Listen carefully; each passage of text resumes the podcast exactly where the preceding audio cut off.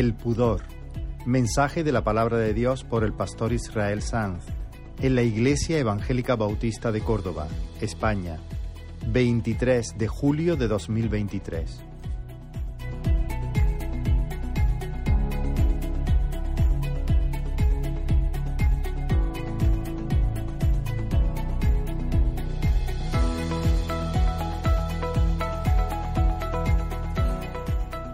Gloria al Señor.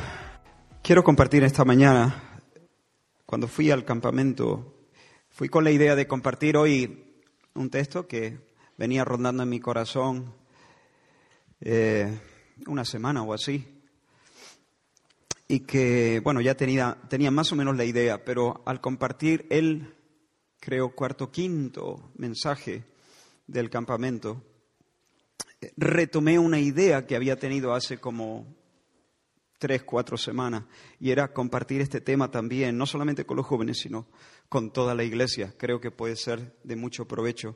Así que os invito a abrir la palabra del Señor, o bueno, tendréis el texto en pantalla, entiendo. Génesis capítulo 3, bueno, no sé si, ahí está. Génesis capítulo 3, versículos del 4 al 11, y luego leeremos un versículo, o la mitad de un versículo, en Primera de Timoteo capítulo 2, versículo 9. Dice la escritura, entonces la serpiente dijo a la mujer, no moriréis, sino que sabe Dios que el día que comáis de él serán abiertos vuestros ojos y seréis como Dios, sabiendo el bien y el mal. Y vio la mujer que el árbol era bueno para comer y que era agradable a los ojos y árbol codiciable para alcanzar la sabiduría y tomó de su fruto y comió y dio también a su marido el cual comió así como ella. Entonces fueron abiertos los ojos de ambos y conocieron que estaban desnudos. Entonces cosieron hojas de higuera y se hicieron delantales. Y oyeron la voz de Jehová Dios que se paseaba en el huerto al aire del día, y el hombre y su mujer se escondieron de la presencia de Jehová Dios entre los árboles del huerto. Mas Jehová Dios llamó al hombre y le dijo, ¿dónde estás tú? Y él respondió, oí tu voz en el huerto y tuve miedo, porque estaba desnudo y me escondí. Y Dios le dijo, ¿quién te enseñó que estabas desnudo? ¿Has comido del árbol de que yo te mandé no comiese? Y ahora pasamos a Primera de Timoteo, capítulo 2, versículo 9, la primera parte del versículo. Dice asimismo que las mujeres se atavíen de ropa decorosa, con pudor y modestia. Hasta ahí la escritura. Volvemos al, al texto de Génesis. Presta atención a esta expresión. Entonces, fueron abiertos los ojos de ambos y conocieron que estaban desnudos. Fueron abiertos los ojos de ambos y conocieron que estaban desnudos. ¿Qué ojos se abrieron? Por supuesto, no son los ojos que están debajo de las cejas. Esos los llevaban abiertos desde el principio. ¿Qué ojos exactamente se abrieron? Se abrieron los ojos de la conciencia. Y por supuesto alcanzaron un nuevo conocimiento. Pero fue un conocimiento terrible que llenó su mundo de terrores. De repente se sintieron profundamente incómodos bajo el peso agobiante de la culpa, porque habían traicionado a Dios y se habían deshonrado a sí mismos, se habían deformado a sí mismos. Hasta aquí Adán y Eva habían estado sin ropa, pero nunca se habían sentido expuestos. Sin ropa sí, expuestos no. Hasta ese momento, cuando Adán y Eva se miraban, se contemplaban, podían recrearse en sí mismos y en el otro. Podían recrearse en su propia excelencia. Sentían paz, sentían gozo al mirar, sentían gozo al ser mirados. Pero acaba, todo acaba de saltar por los aires. Ahora se saben indignos. Ese manto invisible de dignidad, de belleza, que los vestía delante de Dios y delante el uno del otro de como reyes y como sacerdotes del Altísimo, ese manto ha caído a tierra y ahora, escucha bien, se sienten en peligro ante la mirada del otro. Se sienten en peligro ante la mirada del otro. Entonces cosieron hojas de higuera y se hicieron delantales, nos dice el relato bíblico. ¿Por qué? ¿Por qué se cubren los cuerpos? Y yo considero que este impulso responde a dos razones. En primer lugar, se tapan para tapar para cubrir, para esconder la tara de sus almas. Con ese arreglo de hojas están intentando desviar la mirada de sí mismos. ¿Por qué? Porque como ya hemos dicho, ya no son hermosos. Saben que han perdido el atractivo.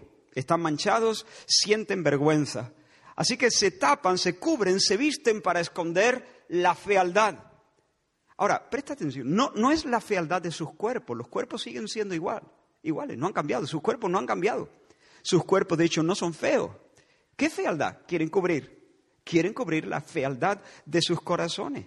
Y por la íntima relación que tienen el, el cuerpo y el alma, nosotros somos espíritus encarnados o cuerpos animados, que es lo mismo, somos esa fusión de ambas cosas. Por esa intimidad entre el cuerpo y el alma, el corazón se esconde detrás de un vestido.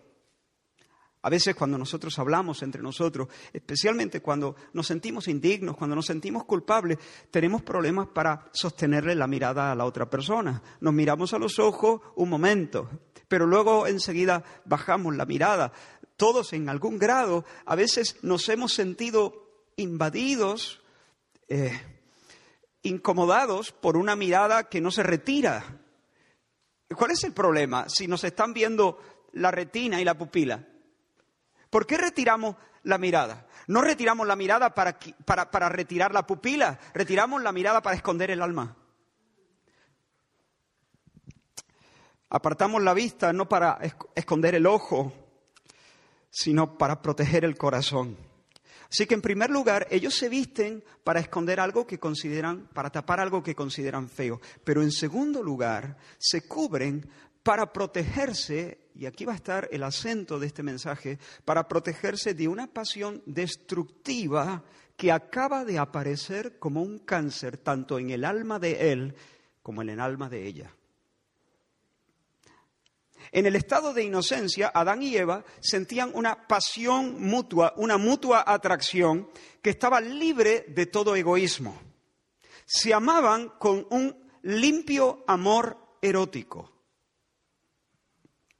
Es decir, Adán, erótico no es malo. Amor eros no es malo.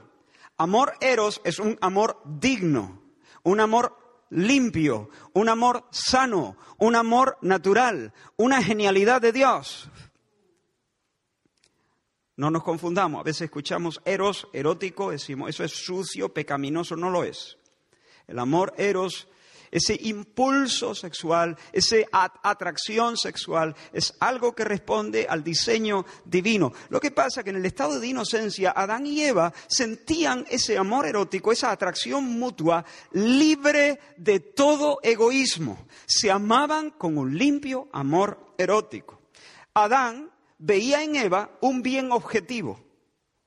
Ella es buena, ella es buena para mí, por lo tanto me atrae. El amor es unitivo en ese sentido. Cuando yo veo algo que es bueno, entonces lo quiero, lo quiero para mí, me siento atraído, me siento imantado hacia aquello.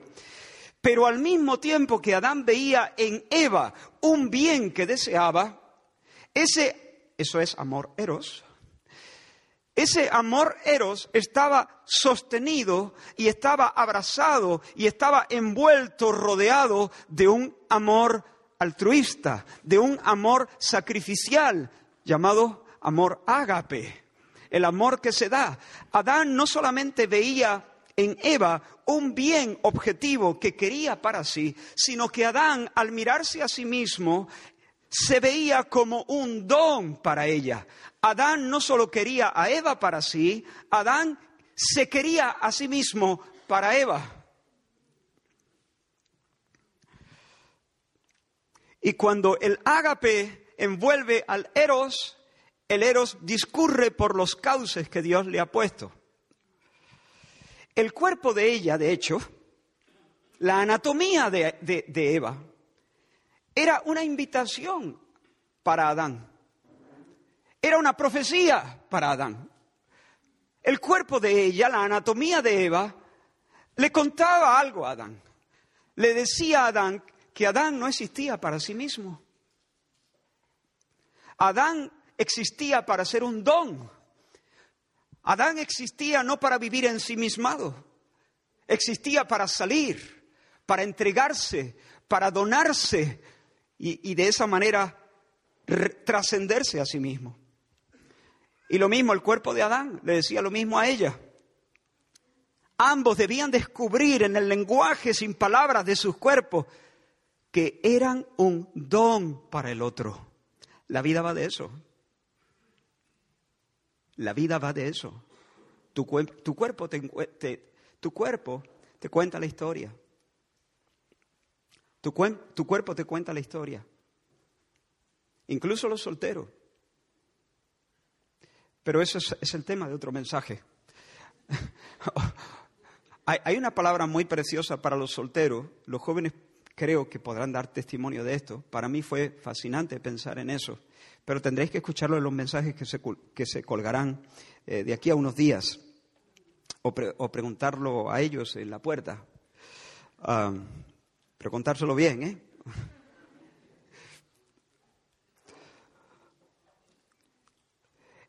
En sus miradas, Adán y Eva, y en el encuentro de sus cuerpos, se estaban afirmando el uno al otro estaban celebrando mutuamente la existencia del otro, se estaban donando generosamente, imitando la danza trinitaria, el amor trinitario. Y dice la escritura que estaban ambos desnudos y no se avergonzaban. Así que mira la estampa, casados por Dios, juntos en Edén, desnudos, sexuales, completamente felices. Y decir que no sentían vergüenza en realidad es un recurso lingüístico en el que se usa una expresión negativa para afirmar justamente lo contrario de manera superlativa. Cuando nosotros decimos, este no es ningún tonto, ¿qué estamos diciendo? Que este es especialmente listo. Cuando decían, y no tenían vergüenza, ¿qué están diciendo? Pues que se sentían profundamente felices, profundamente aceptados, profundamente abrazados, tiernamente abrazados, plenos y sin embargo, hermanos, a partir del pecado todo cambió. En la mirada de Adán y Eva brota, surge una pasión egoísta llamada lujuria. Lujuria. Irrumpe la lujuria. Y el ambiente que reina en el corazón, en el alma, cambia, muta, cuando la lujuria aparece, envenena todo. El alma ya no está dominada por la benevolencia, por el deseo del bien hacia el otro. Cambia la mirada. Adán y Eva ya no son dueños de sí mismos. Hay, hay, algo monstruoso, hay algo feo, hay algo desordenado, hay un laberinto de pasiones en ellos que ya no, no logran dominar se han vuelto peligrosos el uno para el otro. Habéis visto, en, alguna, en algunas ocasiones es simplemente boquilla, ¿no? no es, es mucha, pero en, en otras ocasiones es verdad. Cuando alguien pierde los papeles, cuando alguien es provocado al punto que se le cruzan los cables y se ciega. Y entonces, consciente todavía de que es capaz de hacer una locura, tirarse para el otro y arrancarle la cabeza, entonces pide, sujetadme, sujetadme, sujetadme que me lo como, me lo cargo. A veces ya digo, es, son palabras eh, que no van más allá de las palabras, pero a veces es verdad, a veces puede ser verdad.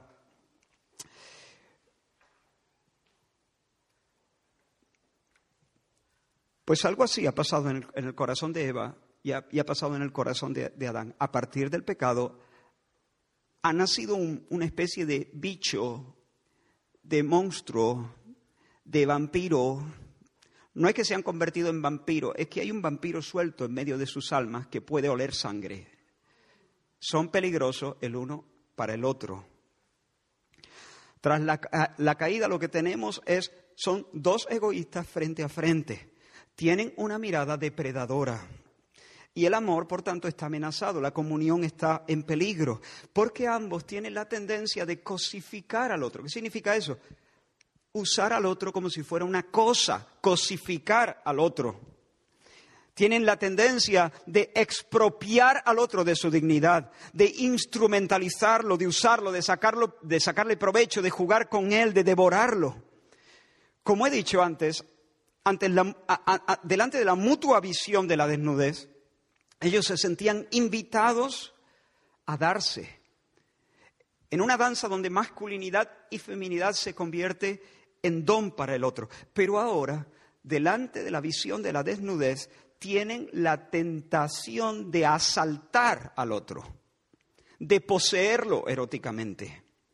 El amor ágape ya no está sujetando las riendas de la relación. Y cuando el amor ágape no sostiene, no envuelve al amor eros, el amor eros se vicia, se degrada, se desboca. Y por eso ahora cubren su desnudez para protegerse del posible asalto. ¿Se entiende? Este es un tema un poco complicado, por eso pido que no, que no, que no, que no os perdáis. Hace unos días leí un testimonio que yo creo que podría ayudarnos bastante a entender lo que trato de decir. Y leo literalmente un párrafo corto. A. Duval cuenta que en una ocasión una modelo estaba posando desnuda con toda tranquilidad en la Escuela de Bellas Artes. Bueno, yo no estoy justificando eso ni, ni quiero entrar ahí, solamente creo que nos será muy útil el ejemplo. Estaba posando desnuda con toda tranquilidad en la Escuela de Bellas Artes. De repente gritó y corrió a cubrirse con su ropa. Había visto a un trabajador en el tejado mirándola con curiosidad a través de una claraboya, de una ventana en el techo. Piensa en esta escena. Decenas de ojos están mirando atentamente a esta mujer porque la están dibujando en sus lienzos. Pero de repente la mujer se espanta, sale corriendo, toma su ropa y se tapa con ella porque acaba de de, descubrir que un par de ojos la están mirando de una manera diferente. Los estudiantes la están dibujando y la están contemplando. Pero hay dos ojos, dos ojos que están mirando de una manera depredadora. Hay una mirada caníbal en alguien en la sala y ella entonces siente, se siente violada, se siente asaltada, se siente atacada y por lo tanto se esconde. Así que por una parte, hermanos, Adán y Eva vistieron sus cuerpos para cubrir lo feo, porque se sentían impresentables. Pero por otra parte, experimentaron un sentimiento que les llevó a cubrirse para esconder no lo feo, sino lo valioso, para proteger lo noble de una mirada caníbal. Es decir, se vistieron para tapar por una parte lo feo, por una parte lo digno. Se cubrieron para ocultar su miseria, se, cubrieron para proteger su dignidad humana del asalto voraz de la lujuria. Y el pudor, que es de lo que quiero hablar en esta mañana, el pudor tiene que ver con ese segundo movimiento de defensa, el pudor. ¿Qué es el pudor exactamente? No es fácil de definir el pudor, pero es una especie de recato, una especie de reserva, de movimiento de defensa que busca salvaguardar la propia intimidad. Un autor en un libro llamado El amor humano lo dice de esta manera, el pudor no indica gazmoñería, supone respeto a lo más personal del hombre. Protegerse de la mirada ajena no indica ñoñería, sino salvaguardar el sexo del uso posesivo de los demás. Palpar algo, sigue diciendo, es en cierta medida un acto de posesión. Ver es como tocar a distancia. Ofrecer a la mirada ajena las partes íntimas del cuerpo supone dejarse poseer en lo que uno tiene de más íntimo. Toda exhibición sugiere un acto de entrega. Hacerlo en público se asemeja a la prostitución, dice él, Alfonso López Quintás. Entonces, el pudor es la negativa a presentarse ante los demás meramente como un cuerpo. Es una invitación para que el otro mire más, para que el otro mire más allá de la piel, para que se fije en la persona entera para que se fije no solo en el cuerpo, sino que se fije en el alma. El pudoroso cubre su cuerpo y disimula sus rasgos sexuales como diciendo, señores, no soy un trasero.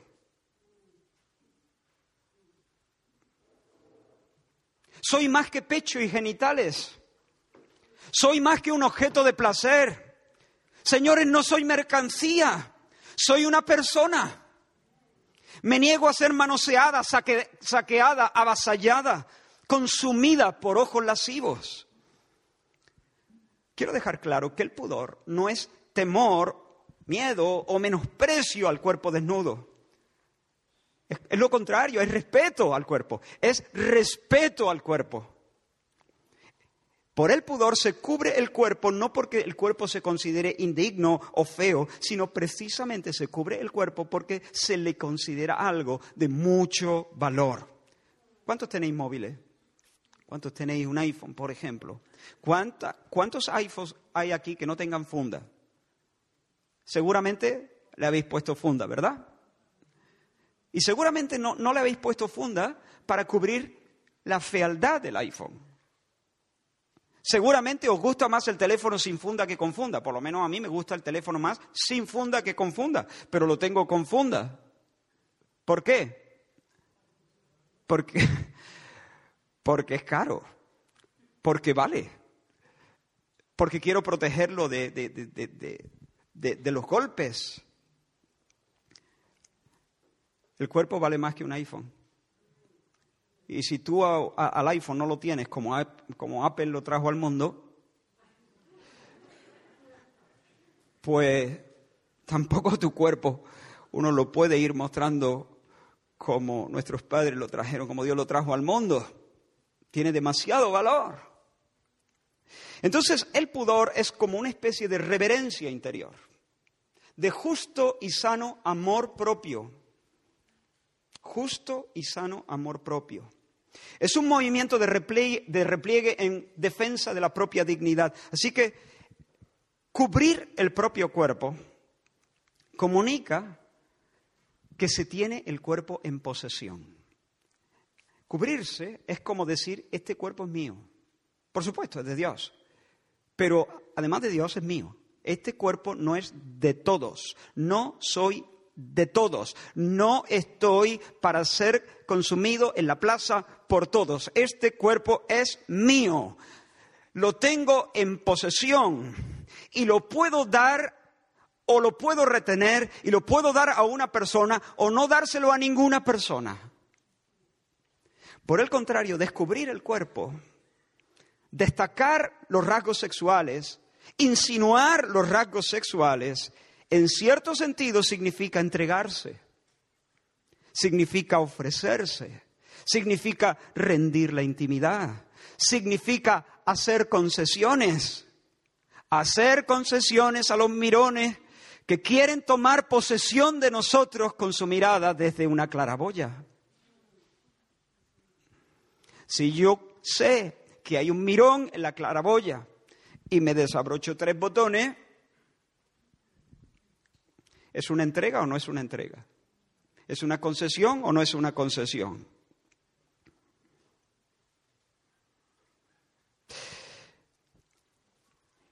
Pero el pudor, además de ser un movimiento de autoprotección, es una forma de estimular el amor. No te pierdas esto. Esto es bien bonito y bien, bien importante. El pudor es algo, mirad hermano, este tema mucho más importante del que en un principio pudiéramos considerar. Estamos viviendo en una sociedad desvergonzada, impúdica. Una sociedad impúdica es una sociedad que no sabe amar, solo sabe usar, solo sabe comerciar, solo entiende de negocio. Y si nosotros queremos crecer en el amor, queremos crecer en la magnanimidad, en la grandeza, en la nobleza, en la virtud, necesitamos entender el significado del pudor y caminar en pudor, aprender el pudor y enseñarle el pudor a nuestros hijos. El pudor, como digo, es, además de un movimiento de autodefensa, autoprotección, es una forma de estimular el amor, porque la persona pudorosa lo que está comunicando es que quiere ser amada íntegramente. totalmente, quiere ser amada en todas sus dimensiones. Como ya he dicho, no soy un cacho de carne con curva. Tengo nombre, tengo un alma inmortal, tengo una historia, tengo anhelos, tengo sentimientos, tengo vocación, tengo conciencia, tengo memoria, tengo familia, tengo temores, tengo inteligencia, tengo convicciones. Quiero ser amada, no devorada y solamente voy a desnudar mi cuerpo y solamente me voy a dejar mirar por aquel o por aquella que no solo me desee, sino que se desee a sí mismo para mí. Y que haga un pacto de manera sincera, de manera exclusiva, de manera total, de manera permanente Solamente voy a descubrirme delante de aquel que me asegure que tiene el eros dominado por el ágape.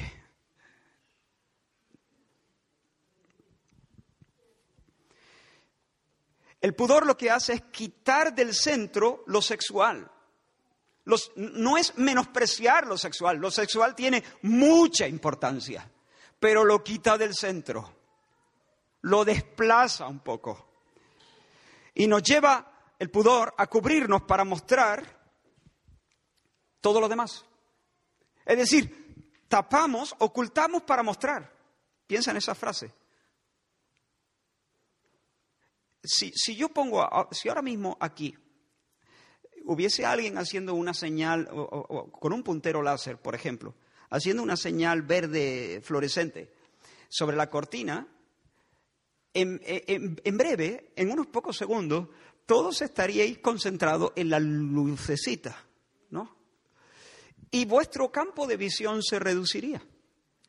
Y, y, aunque hay mucho espacio donde mirar, y aunque yo intentase, si yo me diera cuenta, están distraídos, ¿qué pasa? Están mirando para otro lado, y yo me moviera y, me esforzara por, captar vuestra atención, sería muy difícil que apartaseis vuestros ojos de la lucecita porque eso, digamos, ha, atrapado vuestra atención y vuestra mirada.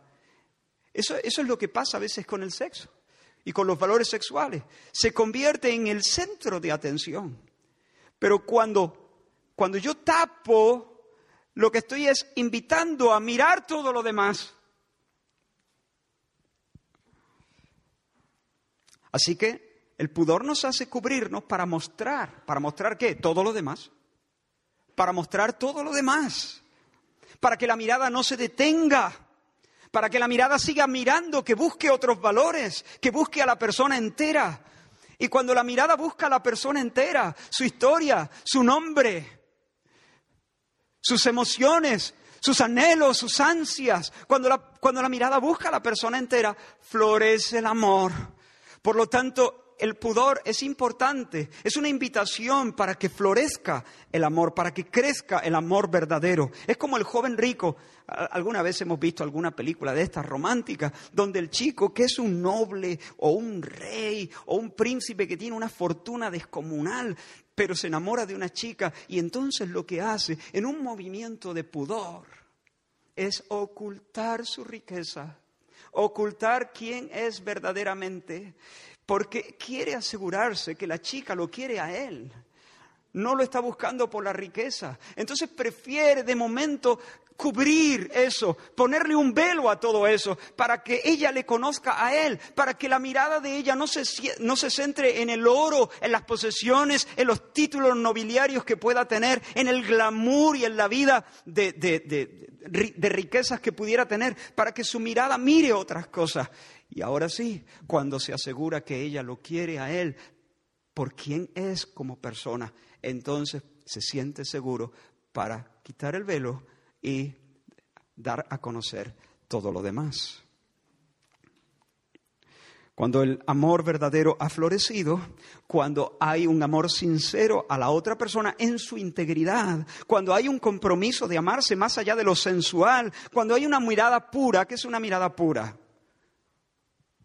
¿Qué es una mirada pura? Bueno, la pureza no tiene entidad. La pureza no es nada en sí.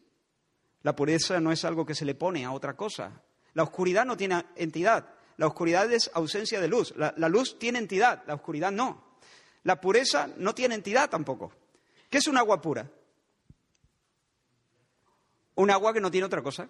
Un agua sin mezcla, un agua sin aditivos, sin aliño, agua, agua. ¿Y qué es una mirada pura? Tú no le pones pureza al agua. Dices que el agua es pura cuando no tiene nada más. No, no, no se le puede poner pureza a, una persona. Sencillamente, si quitas el aliño, te quedas con un alma pura. ¿Y cuál es el anillo? La lujuria. Ese movimiento egoísta, ese movimiento caníbal, ese vampiro de la lujuria, hay que quitarlo. Y entonces te quedas con amor. ¿Amor qué? Amor, eros, amor ágape, amor fileo también, todo eso, pero dominado por el amor altruista, el amor sacrificial. Eso es pureza, amor puro. Y cuando hay una mirada pura, entonces, una mirada sin lujuria, entonces el pudor se puede retirar porque ya ha cumplido su misión. La vergüenza de entregar y de exponer la intimidad es absorbida por el amor. ¿Se entiende eso? Ese es el significado del velo de la novia. las novias ya casi no llevan velo, está bien, es cuestión a veces de moda, pero estaba muy bien. lo que significa es muy potente, muy potente. Habrá que recuperar esa, esa moda, ¿no? Porque el significado es muy potente. La novia entra cubierta por un velo y eso significa que ella es un jardín cerrado, un huerto cerrado, un lugar privado. Su cuerpo y su alma están bajo llave. Nadie puede traspasar ese muro, nadie puede franquearla. Su cuerpo es de ella. Ella tiene plena posesión de sí misma, de Dios y de ella. Pero hay un momento en el que el velo se levanta, ¿verdad? ¿Cuándo? Cuando Él le asegura delante de Dios, de los demonios y de todos nosotros, que hace un pacto por su honor y por su vida, de amarla con amor sacrificial, erótico también, el amor eros, pero bajo el imperio del amor ágape, pase lo que pase hasta que la muerte los separe. Entonces, el pastor suele decir una frase que significa mucho más de lo que creemos que significa. Puedes besar a tu esposa, no es darle un besito. Puedes levantar el velo. Delante de nosotros solo un besito. Pero esa frase significa, ahora sí, ahora sí, amigos. Ahora sí, amigos, comed en abundancia, oh amados, recrearos en vuestro amor, porque estáis en la tierra segura donde el eros puede volar sobre los raíles que Dios ha dispuesto. Puedes besar a tu esposa. ¿Es bonito o no es bonito? Bonito, hermano. El mundo, la filosofía, las religiones orientales no pueden competir con esto. Sencillamente, te lo dije, te lo vuelvo a decir, esto es una genialidad de Dios.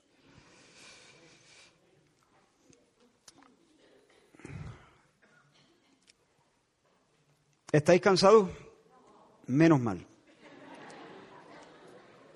Porque queda un ratito. Nuestra cultura relativista, quiero dar algunos consejos dentro de un rato. Nuestra cultura relativista sostiene que el pudor es una construcción, es algo aprendido, artificial, arbitrario, impuesto socialmente, alimentado por la religión, bla, bla, bla. Pero está demostrado, hermanos, que el pudor es un valor universal, un valor innato, un valor espontáneo que nace en el centro, en el núcleo del ser humano. Se da en todas las culturas. Es verdad que en todas las culturas no se da de la misma manera. En cada cultura las expresiones de pudor son distintas. Hay culturas donde las personas, incluso en, algunos lugares todavía del Amazonas he escuchado que existen culturas así, donde las personas van prácticamente desnudas, pero aún en esas culturas, en esos grupos, eh, humanos se dan expresiones de verdadero pudor. A veces la forma de hablar, a veces la forma de sentarse, a veces la forma, ciertas expresiones o ciertos gestos manifiestan este tipo de sentimiento. Cuando falta el pudor, estamos delante de una anomalía. Una sociedad impúdica no es una sociedad liberada, hermanos. Es una sociedad enferma.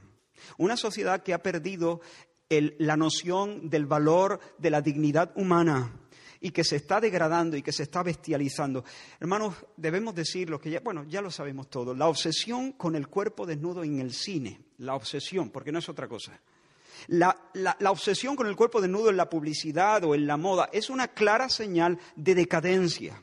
La moda del tanga, la moda de las transparencias, es un rebajamiento, hermanos, es un rebajamiento, es renunciar a la grandeza, la sensualidad y la obscenidad en la industria musical, el destape sobre la alfombra roja de, la gala de los Oscars, es la aceptación de una cultura contraria al amor verdadero y abierta al comercio mutuo, al negocio de los cuerpos, aunque sea consentido. Las playas nudistas, hermanos, no son un regreso al Edén, son una parodia una parodia del hombre, una burla. El nudista no es un alma pura.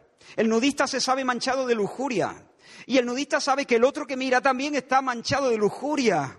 Pero disimula, decide negar ese hecho, decide mirar para otro lado. Y al mirar para otro lado, no está reivindicando la inocencia, está reivindicando su independencia de Dios. Ignorar esas cosas es un desplante al orden natural de Dios y un desplante al Dios que impuso el orden. El nudismo, el lenguaje obsceno, grosero, atrevido, picante, lleno de dobles sentidos y toda clase de impudicias es, hermanos, embrutecimiento, es animalidad, es chabacanería y es autodesprecio. Así que por el amor de Dios y por el amor a ti mismo, por el, por el amor a tu propio honor, por el respeto a ti y a los demás, sé pudoroso. Y permíteme seis consejos, rápido. En primer lugar, el pudor se podría hablar desde diferentes ángulos. Yo estoy hablando especialmente del pudor del cuerpo. Pero quiero dar, el primer consejo no es acerca del pudor del cuerpo, es otro tipo de pudor. Protege tu, intimidad a nivel sentimental. Protege tu intimidad sentimental. No desnudes tu alma delante de cualquiera. No sea un exhibicionista de sentimientos, de sueños, de tristeza, de... Porque nuestra sociedad es así, es, exhibicionista.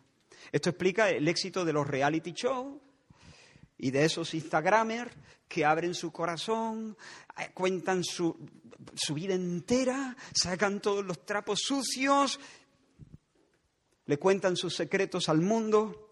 A veces hay personas así, que tienen una, como una especie de necesidad de ser aceptados, necesidad de estar en boca de, por lo menos de algunos, necesidad de, de, ser tenidos en cuenta. Y lo que hacen es desnudar sus almas y ponen en las manos de cualquiera cosas que solamente deben ponerse en las manos de amigos íntimos. Y amigos íntimos, queridos hermanos, no hay tantos, hay pocos.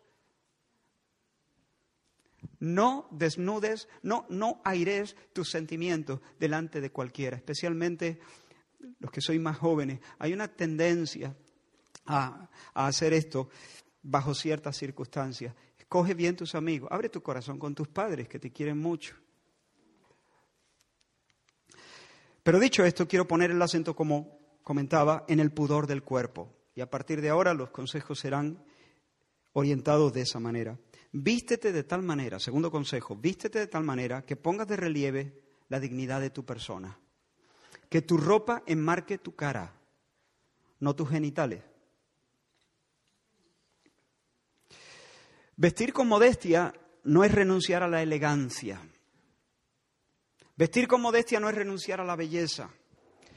Consiste en mostrar a otros, en comunicar, en decirle a otros que te posees a ti misma, que posees dignidad, que te sabes una persona, imagen de Dios, y les sugieres de qué modo quieres ser tratado o tratada.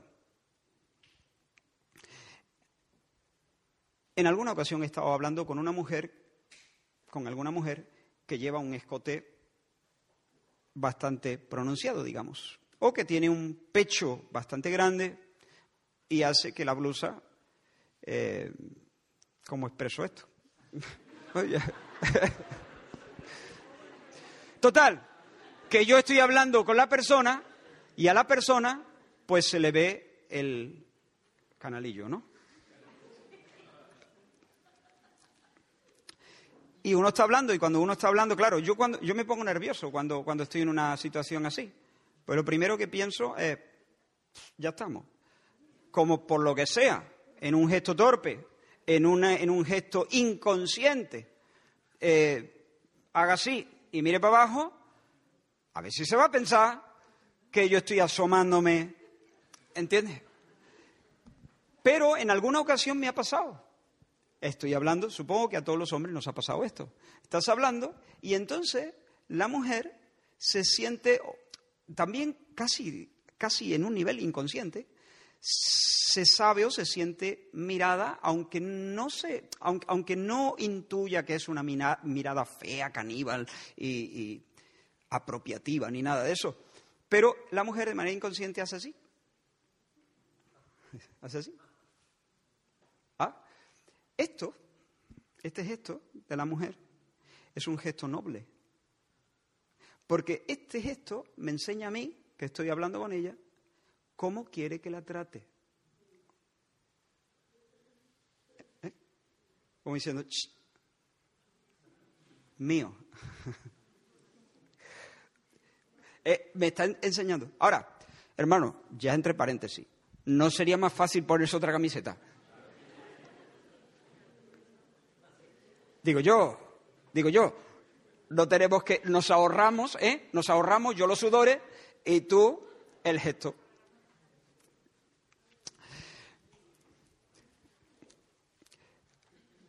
¿Y dónde voy yo a, buscar ropa que sea pudorosa ahora? Sobre todo las chicas, ¿dónde, dónde vais a buscar ropa pudorosa? Pues no lo sé. Buscad y si no, eh, necesitamos alguna diseñadora.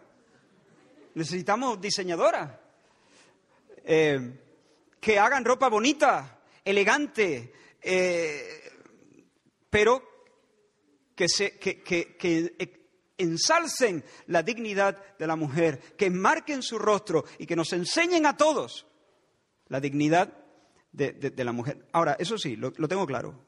Vete donde quieras, pero no deje que la moda imponga su tiranía, su tiranía, porque es una tiranía, su tiranía sobre ti. No deje. Hombre, a ver, hermano, yo no me he visto con una túnica del siglo II, ni voy buscando la ropa más, más carca, ni nada de eso. Yo voy buscando algo. Pero si al final me pongo algo y me dice, eso ya no se lleva, digo, no, es que yo soy un pionero. Yo me anticipo. Yo me anticipo. Porque además es que sé, ya tengo 49 años, ya sé que se va a llevar. Si no se lleva ahora, se va a llevar dentro de 10 años. Porque esto es cíclico. Es cíclico, es, tan cíclico que ya da, es divertido. Es, divertido. Entonces tú dices, no es que yo me anticipo. Yo, yo soy el que, el que... ya veis que de autoestima voy bien, ¿no?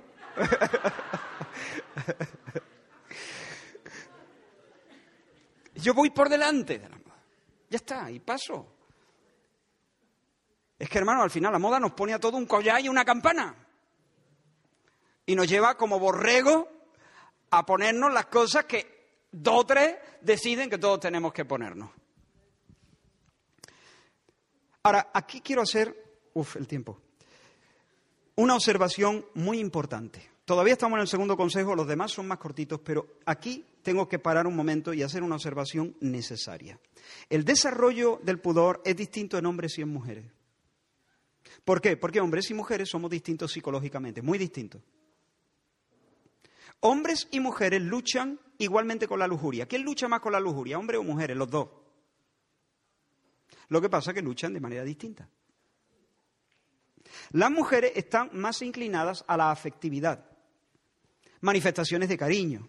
Los varones, por nuestra parte, estamos más orientados hacia lo sensual, el erotismo anónimo de las partes del cuerpo.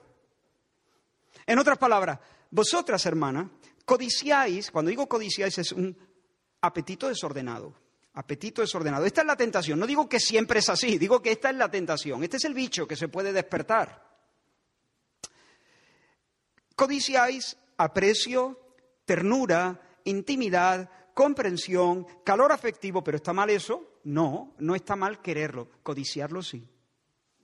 Que es quererlo demasiado, quererlo desordenadamente. Y entonces cuando una mujer codicia, aprecio, ternura, intimidad, comprensión, calor afectivo, aceptación, puede entregar su cuerpo persiguiendo el placer de la conexión emocional. Entrega su cuerpo porque lo que quiere es conexión, el abrazo, la ternura, la intimidad, la complicidad, todo eso. El hombre es un poco más básico, podríamos decir un poco más bruto, no sé si bruto sería una palabra adecuada, supongo que no, pero el hombre suele estar inclinado a codiciar el placer sexual. Y puede derramarse, escucha esto, puede derramarse afectivamente con poemas en el oído de ella buscando el roce. a fin de conquistar su piel. En ambos casos tenemos dos egoístas frente a frente. Ella concede el roce buscando la conexión emocional. Él eh, se esfuerza en la conexión emocional buscando el roce. ¿Quién está viviendo ensimismado? Los dos. ¿Quién está haciendo, quién está, quién tiene una mirada limpia? Ninguno. Ambos se usan de alguna manera para conseguir una gratificación egoísta. Ahora bien, el hombre es más consciente, por nuestra psicología, por nuestra forma, por nuestra tendencia, el hombre es más consciente de la sensualidad. Siente interiormente con más fuerza, con más claridad esos impulsos eróticos. Se siente más seducido por el cuerpo que la mujer. La mujer no tiene tanta conciencia de la sensualidad. Se le pasa más por alto el tema del cuerpo. Por eso vosotras, hermanas mías, no percibís tanto la necesidad de disimular los valores sexuales de vuestros cuerpos. Vosotras no pensáis tanto en el cuerpo. Por eso no podéis entender que vuestro ombligo tenga el poder de despertar la mirada depredadora. Yo un ombligo, un ombligo, mi ombligo, a, vosotras, hermanas, no os cabe en la cabeza que ciertos escotes o que cierta falda abierta o que ciertos pantalones cortos y ceñidos puedan ofuscar a los hombres y despertar en ellos el ansia de apropiarse de vosotras con la mirada. No comprendéis, porque como no sentí ese impulso con tanta fuerza, no comprendéis que cierto pantalón al 99% de los hombres, y no penséis que es que los hombres son unos depredadores, unos, unos animales que han perdido toda... No, al 99% de los hombres, porque desde que nuestros padres comieron del fruto prohibido en Edén, se nos estropeó el alma a vosotros y a nosotros. Y ciertos pantalones al 99% de los varones les va a inducir a perder de vista vuestras almas. ¿Se entiende esa frase? Porque vuestros pantalones serán un láser verde sobre las cortinas.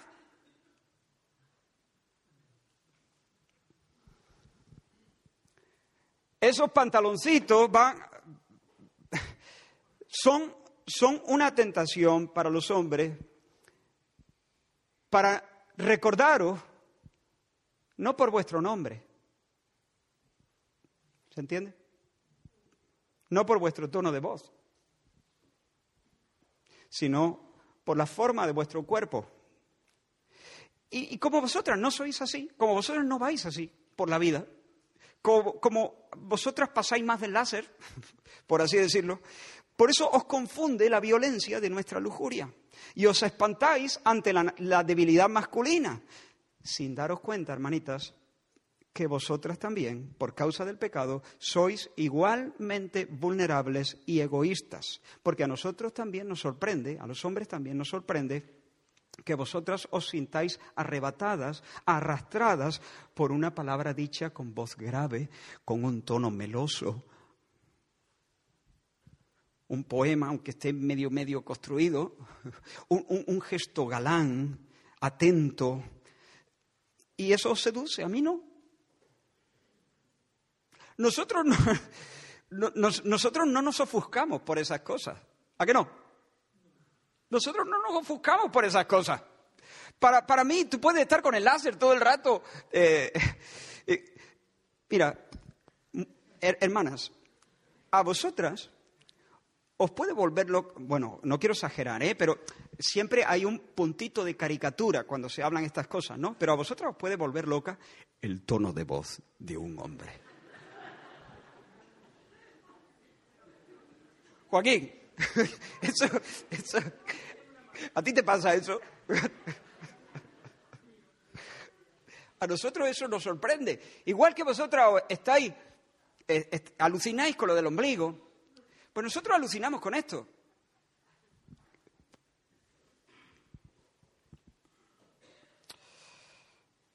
Como digo, la mujer, al no encontrar en sí misma una sensualidad tan fuerte, siente menos necesidad de esconder su cuerpo. Por eso es importante conocer la psicología masculina para cultivar el pudor en vosotras y en vuestras hijas. Y de la misma manera nosotros tenemos que conocer la psicología femenina para no ir dando señales confusas eh, y, metiendo a, algunas personas, algunas compañeras de la oficina eh, en problemas. El pudor nuestro es un pudor a veces en los gestos, en las palabras y en las atenciones.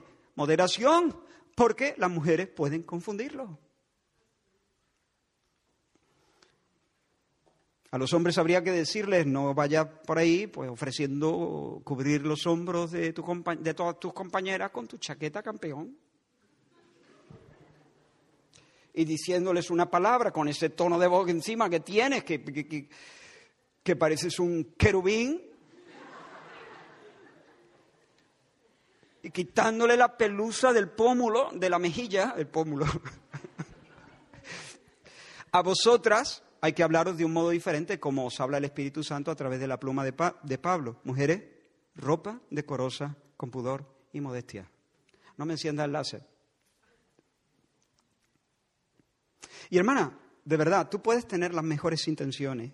Tú puedes salir a la calle libre de cualquier desvergüenza, Tú puedes salir a la calle con una conciencia limpia delante del Señor. Tú puedes salir vestida así, después de haber hecho un culto en tu habitación al Señor. Y sin embargo, tu ropa puede ser inadecuada. Inadecuada. Mira lo que dice Margaret Buchanan. Dice, al vestirse de un modo provocativo, aunque tú no quieras provocar, de hecho las chicas y mujeres, sigue diciendo, hostigan sexualmente a los hombres. Esto es cierto aun cuando no haya una intención deliberada de promover sensualidad en la manera de vestir. Así que por nuestras diferencias psicológicas, los hombres podemos ir sembrando ilusiones en chicas sin saberlo y las chicas pueden ir despertando la lujuria sin darse cuenta. Pero hablemos claro, hermano. A veces lo hacemos con plena conciencia. Sabemos el efecto que producen nuestras palabras, sabemos el efecto que producen nuestros gestos y nuestro tono querubín, eh, sabemos el efecto que produce nuestra ropa, sabemos, lo sabemos. Muchas veces lo sabemos, algunas veces no, o muchas veces no, pero algunas veces sí. Las hermanas no están exentas de vanidad. Y vosotras podéis caer fácilmente en la tentación de codiciar las, miradas, despertar las pasiones y tener cierto tipo de poder o de control sobre los hombres, porque lo tenéis. De esa manera podéis conseguir cierto tipo de control sobre los hombres. Os lo demuestro. Chicos, hombres, hermanos míos, en la playa, ¿cuál es nuestra principal lucha? O una de nuestras principales luchas. No mirar a las mujeres con una mirada que quiere apropiarse, que quiere tocar con los ojos. Eso no significa que los hombres, a ver si, esto hay que matizarlo, ¿no? A ver si, si algunas hermanas van a salir eh, de aquí diciendo, eh, no me, no me, puedo fiar, o sea, voy a venir con armadura porque los hombres de la iglesia y, los, y todos los hombres del mundo son unos caníbales. No, no, yo no estoy diciendo eso. Yo estoy diciendo que un hombre puro, un hombre santo, un hombre que quiere... Hay algunos hombres que directamente dicen, mira, yo no me interesa ir a la playa. Algunos toman esa decisión y yo mi respeto y me descubro delante de ellos. Pero otros pueden ir sin un problema de conciencia, pero tienen que ser conscientes que a veces que tienen que estar en guardia, tienen que estar en guardia para, eh, para no dejar que, que, su, que su corazón sea, caiga en, en ninguna tentación. Ahora, hermana, ¿cuál es la principal lucha que vosotras sostenéis en la playa? ¿A quién miran las mujeres en la playa? a los hombres, no señor, a las mujeres. A las mujeres. Vosotras miráis cómo le queda el bañador, el tipo que trae, el moreno que tiene. Es así. No en todos los casos. No en todos los casos. Cada uno somos cada uno y, todos estamos. No, hay, aquí hay muchos grises, ¿no? Pero las mujeres suelen mirar a las mujeres. ¿Os dais cuenta de que vuestra lucha es distinta? Pero ¿qué significa que una mujer está mirando al resto de mujeres? Generalmente significa que está compitiendo. Está diciendo la mirada de este, de este, de este, de este, de este, de este y de este, la quiero para mí. Rubén, tú y yo aparecemos en una boda y los dos vamos vestidos iguales. ¿Qué decimos? Incluso nos divertimos con eso. Escucha, te hemos comprado. vamos iguales. Dos mujeres aparecen en la boda y van vestidas igual. ¿Qué?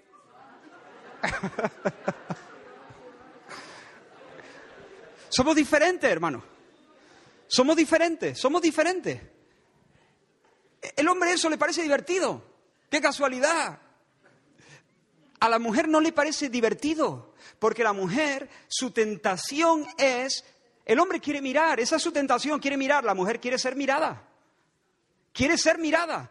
Y entonces, claro, si la otra persona eh, se ha comprado dos tallas más, aquello le queda que no hay que... Entonces hasta, hasta, hasta lo agradece, ¿no? Porque va a decir, yo voy a ser el centro de la mirada y, y en el contraste con la otra todavía voy a salir más favorecida. Pero generalmente e, es ese, ese movimiento del corazón de la mujer, ese tipo de lujuria, esa vanidad, por, por usar la palabra más precisa, esa vanidad está ahí. Entonces, tanto él como ella, tanto, tanto tú, hermana, como yo, tenemos que luchar con ese movimiento de autorrepliegue que quiere poseer al otro, que quiere cosificar al otro, que quiere jugar con el otro, que quiere de manera egoísta atraer algo para sí. Ahora, entre paréntesis muy rápido porque ya el tiempo tengo que ir terminando. No siempre la desnudez es impúdica, ¿vale? A ver si no te vas a quitar la ropa en el médico, en el quirófano. En el médico uno tiene... Y ahí, cuando uno se quita la ropa en el médico, eso no es impudicia, eso no es desvergüenza. Ponerse un bañador en la piscina no es desvergüenza. Sin embargo, si yo voy, eh, tú tienes, eh, si yo voy en bañador por, por, el centro de la ciudad, pues entonces sí, ¿no? Cuando sin razón objetiva se descubre el cuerpo, entonces sí se cae en la impudencia. Tercer consejo, cultiva una mirada limpia. Cultiva una mirada limpia. Hermanos míos, hombres, varones, buscad el alma con vuestros ojos. Buscad el alma. Escucha, todo el tiempo estamos rodeados de punteros verdes que nos señalan a los valores sexuales. Entrena tu mirada para mirar más, más allá. Ensancha el campo de tu mirada y busca el alma. Busca el alma de las mujeres. Busca el alma de las mujeres. Niégate a saquearlas. Declárale la guerra a la mirada caníbal. No quieras apropiarte de aquello, que aquello no es tuyo. Ese es su cuerpo, de ella. Y defendamos, levantémonos. Yo os llamo a ser guerreros por la pureza. Defendamos así el honor de las mujeres. Honrémosla con nuestra mirada. No veamos en las mujeres un botín, una pieza de casa. Démosle muerte a la lujuria en nuestros corazones. Pidamos que el Señor nos dé su mirada. Y vosotras, hermanas, Dadle muerte a la vanidad. No seáis coquetas, coquetas no, elegantes, elegantes, hermosas, coquetas no. La coquetería es vanidad. Primera de Tesalonicense, una versión, no, no recuerdo qué versión, dice, ustedes saben cuáles son las instrucciones que les dimos de parte del Señor. La voluntad de Dios es que sean santificados, que se aparten de la inmoralidad sexual, que cada uno aprenda a controlar su propio cuerpo de una manera santa y hermosa y honrosa, sin dejarse llevar por los malos deseos como hacen los paganos que no conocen a Dios, y que nadie perjudique o defraude a su hermano ni se aproveche de él en este asunto. En el asunto de la pureza sexual, que nadie perjudique o defraude a su hermano, ni se aproveche de él en este asunto. Los hombres defraudan a las mujeres cuando quieren devorarlas con la mirada. Las mujeres defraudan a los hombres dejándose mirar, llamando su atención de forma desordenada o despertando aleros. Que nadie perjudique o defraude a su hermano ni se aproveche de él. Y aquí yo no solo yo no estoy predicando para, para que nos vistamos bien el domingo, ¿eh? Yo estoy predicando para que nos vistamos bien de aquí hasta que nos muramos. El lunes, el martes, el miércoles, el jueves, el viernes, el sábado y el domingo. Cuarto, reconoce y llora la impudicia. Detecta la impudicia y llórala. Haz duelo cuando veas la desvergüenza. La Biblia relata un episodio donde Noé, después del diluvio, empieza a reconstruir la tierra, siembra una viña y la viña le arranca un fruto, una cosecha a la tierra, ¿no? Y la viña produce del vino y él se sienta a beber del vino de su viña. La imagen es idílica, pero la escritura dice que Noé no solo bebió, sino que siguió bebiendo y finalmente terminó borracho, como un pelele, desnudo, como su madre le trajo al mundo, tirado en su tienda impudicia. Y entonces su hijo Can lo vio allí y le, le resultó divertido ver al viejo tirado en cueros en, su tienda. Y entonces llamó a sus hermanos y dijo, vení, vení, vení, Y los llamó para que Zen y Jafet vieran el espectáculo. Pasen y vean. Pero cuando, cuando Zen y Jafet se enteraron de que iba aquello, entonces hicieron algo que Dios honró. Tomaron algo de ropa, caminaron hacia, hacia su padre de espalda, sin querer mirarlo, sin querer ver su desnudez porque no es divertida la desnudez. Ese gesto de andar, por, ¿lo tienes en tu, en tu imaginación? Ese gesto de andar de espaldas hacia su padre es decir, mi padre ha caído muy bajo. Pero mi padre es imagen de Dios. Mi padre es mi madre, es mi padre. Mi padre es un hombre que posee intrínsecamente, de manera innata, por ser un hombre, posee una dignidad que yo no puedo violentar con mi mirada y por lo tanto no voy a mirar su desnudez, ni voy a divertirme con su desnudez. Yo no debo ver esto. Entonces, cuando llegaron a la altura de su padre, le tiraron la ropa y cubrieron su desnudez. Dios maldijo a Cam, Dios bendijo a Zen y a Jafet. Haz tú lo mismo. Vayamos caminando como los cangrejos si hace falta para cubrir la desnudez de la gente. No, no, no estoy hablando literalmente, obviamente. No estoy hablando literalmente, aunque en ocasiones puede ser así. Escuché el testimonio de una, ahora no recuerdo el nombre, Antonio Simoni nos contó este episodio cuando estuvimos en, Sevilla, eh, en un, no sé si fue un auto de fe o en, bueno, eh, en una ejecución mandaron quemar a una señora, una, una noble, y cuando eh, ella estaba vestida de, vestido muy fino. Cuando las llamas tocaron apenas el vestido, el vestido se deshizo.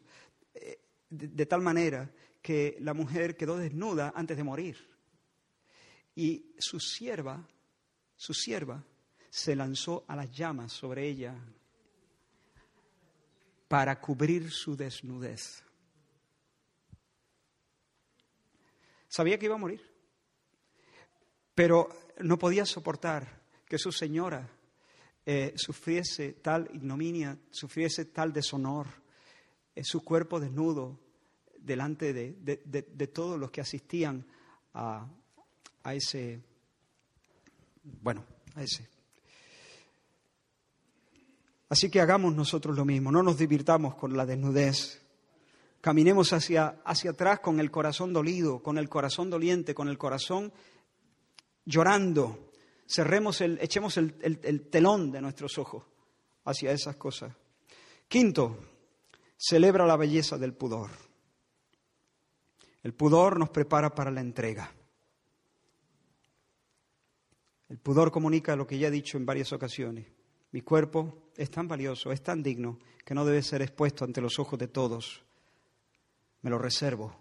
No es para la masa, es para una persona concreta, con nombres y apellidos, que prometa amarme íntegramente, abrazar mi mundo, fundirse conmigo, dárseme y recibirme al mismo tiempo. Y eso es muy hermoso. Por lo tanto, aprecia el pudor, valora el pudor. Y cuando veas pudor en otra persona, valora el pudor, aunque no vaya a la moda vive el pudor. Considera el testimonio de este joven, un joven anónimo, 22 años. Lo leí en un libro. Dice, si una joven trata de atraer a alguien con su cuerpo, atraerá a hombres que se interesen solamente por su cuerpo. Si una joven quiere ser tratada con respeto, debe hacerse respetar, dice él. Al buscar una compañera, yo solo consideraría a una joven que ha hecho de la pureza y la modestia una prioridad en su vida. La impureza es barata, pero una mujer pura y modesta supera cualquier precio. Estoy de acuerdo. Una buena mirada para tener 22 años. Le va a ir bien. Sexto y último, y muy rápido. Huye del legalismo. Yo no he venido aquí con una regla a medir el, largo de la falda. Ni voy a presentar un código de vestimenta y lo vamos a poner en la puerta al entrar aquí. No se trata de eso. Nosotros no vamos al cielo por porque o, dejamos de ir al cielo por enseñar tantos centímetros cuadrados de nuestro cuerpo. De eso no va. Nosotros vamos al cielo en base a la obra del Señor Jesús por nosotros, a la entrega del Cristo de Dios, el Cordero de Dios, de parte del Padre, y al sacrificio generoso de Jesús por nuestras propias vidas y a la obra sobrenatural del Espíritu Santo atrayendo nuestros, nuestros corazones hacia el Dios Trinidad. Nosotros vamos al cielo por la gracia de Dios, por la experiencia de la conversión, del nuevo nacimiento. Así que cuidadito, cuidadito, cuidadito, hermano y hermana. Cuidadito.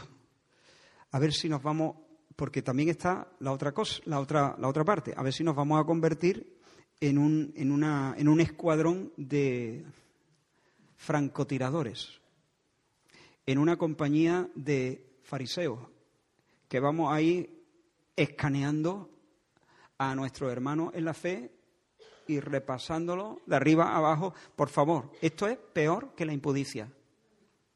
O sea, si te tienes que quedar con algo, no te quedes con nada. Iba a decir quédate con esto, pero no, eh, a mitad de la frase he cambiado. Ni la impudicia, ni este fariseísmo que deshonra al Señor y nos convierte, esto sí que nos convierte en caníbales. Termino, hermano. Seamos una congregación, seamos una compañía de personas, seamos familias que puedan cultivar, cultivar el pudor, la virtud del pudor. Padres, madres, enseñemos el pudor a nuestros hijos. Los niños deben aprender a ir solos al baño ya con cierta edad y a limpiarse con cierta edad. No, no hace falta hacerlo prematuramente, cada niño tiene su... Pero eso de padres duchándose juntos con su niña de 16 años, eso no está bien. Eso no está bien. ¿Entiendes? hay que enseñar el pudor, hay que enseñar eh, también la manera en que debemos vestirnos. Y a veces hay que tener paciencia también. A veces con cierta edad nuestras hijas a lo mejor no van a ir exactamente como nosotros nos gustaría que fuera. Yo le pondría esto, pero eh, eh, a veces pues uno con cierta edad, hombre, si la niña tiene 12 años no hay discusión. Pero con ciertas edades también tenemos que saber ser pacientes y, y enseñar y esperar y confiar en el Señor. Termino invitándoos a orar.